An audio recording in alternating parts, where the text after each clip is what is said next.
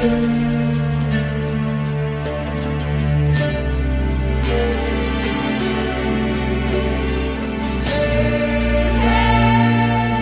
三国新说，品三国故事，悟三国人生。欢迎进入三国新说的语音世界。大家好，我是拉老师。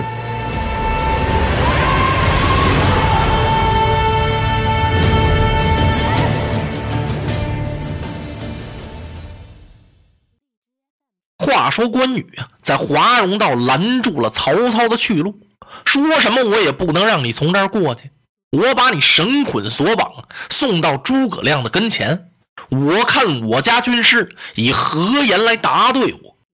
关羽啊，把脸一沉，残眉倒竖，凤目圆睁。都知道关羽要是一瞪眼，可就要杀人了。曹操不由得心里头暗暗打了个冷战。曹操现在也豁出去了，他二次一拱手啊！啊，关将军，将军过关斩将之事。还没有忘记吧？大丈夫以信义为重。将军深明春秋，岂不知与公之私，追子卓孺子之事？曹操有点着急了，一下子就把关羽过五关斩六将的事情说出来了。那么当初一日，你挂印封金，不辞而别，你要千里寻兄过关斩将，杀了我五关几员大将。在黄河道斩了秦琪，古城前杀了我的老蔡阳，你没忘吧？那时候你凭什么走的那么顺利？我捉不住你吗？我要捉你的话，别说你一个关羽，十个你也走不了啊！这段情谊，难道说你都忘了吗？与此同时，曹操还给关公说了一个典故。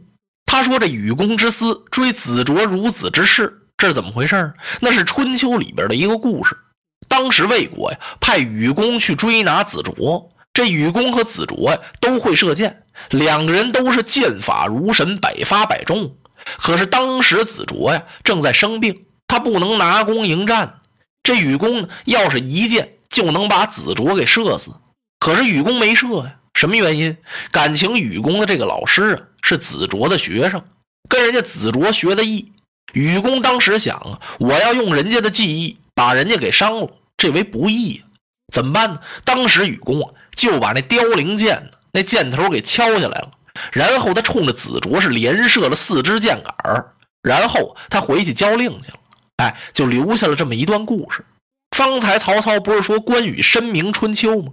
他知道关羽最爱看的书就是春秋，秉烛达旦，一看看一宿。这段故事，关羽当然知道了。曹操提这段事儿，就是为了打动关羽啊。说古人羽公能不忘旧义，那么我对你关羽呢也不错。当时你离开许昌的时候，我还亲自给你送行来了呢，又拿路费又赠袍。哎，说不定现在你身上穿的那件征袍啊，就许是我给你的那件。再说当时你离开许昌的时候，保着两位皇嫂呢，你本事再大，你还能插翅飞上天去？我不放你，你走得了吗？曹操这番话真把关羽给打动了，关羽立刻想起来自己过五关斩六将的那个经过了，而且也想起来曹操在许昌待自己的那些恩义，他怎么能不动心呢？好多往事是历历在目。当初人家曹操领人马兵发徐州，把刘关张杀的大败，哥仨谁都找不着谁了。关羽被困在了土山，曹操派张辽劝降关羽。关羽为了二位嫂嫂的平安，他在土山上约了三世，降汉不降曹。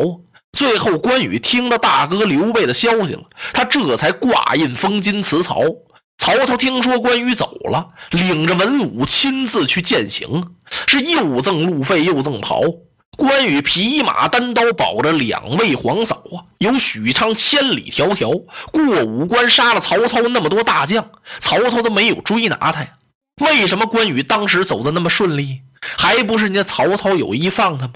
那么既然我曹操当初待你这么重的情谊，今天我曹操落到这步田地了，你关羽怎么对待我呢？听到这儿，关羽用手一推胡须，他侧过脸来一看曹操，再看看曹操手下的那些文武，关羽心里头有点不忍了，因为曹操这形象太惨了。帽子也没了，袍子也烧坏了，眉毛烧去了半拉，胡子剩一半头发也都打了卷了，一身泥满脸土，身上穿件空心袍，里边连件衬衣都没有了。再看看他手下的那些军校，使关公想起来了，当年在许昌，曹操三日一小宴，五日一大宴。每当自己到相府的时候，曹操都亲自出营，上马提金，下马相迎。那时候曹操，嚯，满面红光，又白又胖，头发发亮，头戴金冠，身穿锦袍，前呼后拥，堂上一呼是阶下不诺，那是多威武啊！现在这相多惨呢，我怎么能忍心将他绳捆索绑呢？想到这儿，关羽把头低下了。他把大刀轻轻往起这么一举，把曹操吓一哆嗦。他以为关羽要拿青龙刀劈他呢，感情不是。随着这一举刀，关羽说了句话：“人马四散摆开。”方才不是一字长蛇？把曹操的去路给拦住了。现在关羽传令是四散摆开，哗，这人马就散开了。这一散开呀，他就显着人薄了，而且呢，自然的闪出这么一条道来。曹操一看是喜出望外哦，他看关羽这么一拨马，曹操就明白了，这是有意放自己过去。赶忙啊，朝后边的将校这么一挥手，那意思快过，冲过去！哇，人马就拥过来了。人马刚走到一半去，这时候可把周仓跟关平急坏了。周仓瞪着两个大眼睛看着关平，心说这怎么了？哎，咱们军侯怎么把曹操给放了？不能放啊！军侯在中军保障，已经给军师立了军令状了。可你今儿个要把曹操放了，回去怎么交代？周仓这个人，他口语迟，光着急，有些话一下子都堵到嗓子眼儿了，这儿他说不出来了。他就瞅着关平，关平当然向着他义父了。他赶忙往前一带马，关平低低的声音：“父亲，不能放曹贼。”你为捉拿他，曾经立过军令状。关平这一句话就给关羽提了醒了。对呀，他怒吼一声，把青龙刀往半空这么一举啊，就这一声怒吼啊，可把曹操和他那些军校给吓坏了啊！噼里啪啦，稀里哗啦，金空，好多人纷纷下马，跪倒在道旁。有些人简直不是从马上下来的，是掉下来的，是哭拜于地。不少人都吓哭了。关羽心里又不忍了。正在这时候，他，曹操的最后边过来一匹马，马上坐着一个人，谁呀？张辽、张文远。张辽的马呀，正好由关羽马前经过。关羽一看是张辽，此时张辽只冲关公一拱手，把脸转过去了。怎么回事？张辽也差点掉了眼泪。大丈夫泪不轻弹，他怕关羽看见自己流泪，所以啊，把这脸扭过去了。就这一拱手啊，关羽这心里头呼啦一下子，怎么回事？看见张辽啊，使关羽想起了许多往事。在屯土山约三世的时候啊，刘关张兄弟三人叫人曹操给杀的大败，杀的哥几个谁都找不着谁了，东西南北都不知道了。最后关羽啊，被困在土山。那不多亏人家张辽啊，山上山下跑了好几趟，为了关羽啊，人家张辽用人头在曹操跟前担保啊。当然了，更主要的呀，是为了曹操。其实呢，张辽在屯土山说降关公的时候，那他也是奉了曹操的将令，主要还是为曹操得一员大将。不过关羽呢，一直很感念张辽，尤其是关羽离开许昌千里寻兄的时候。人家张辽拿着曹操的将令，一站一站送他呀。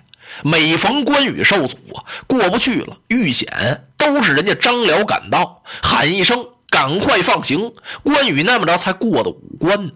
可是今天张辽见着关羽啊，并没有提这些往事，只是这么一拱手啊，就这一拱手啊，虽然没有话，可是此地无声胜有声，使关羽啊不能不动故旧之情。关羽长叹一声：“嗨！”把青龙大刀往后一背，把头低下了。这意思是放行。曹操以及他手下的文武看出来了，他们急忙上马，是逃出华容道。曹操过了华容道，把这个冷啊、饿呀、乏全都忘了，直跑到天黑。忽听前面一阵大乱，是人喊马嘶。啊！举目一看，灯笼火把照如薄昼。曹操暗暗叫苦，这回可彻底完了。曹操心想：我命休矣呀！老夫彩礼虎口是又现龙潭。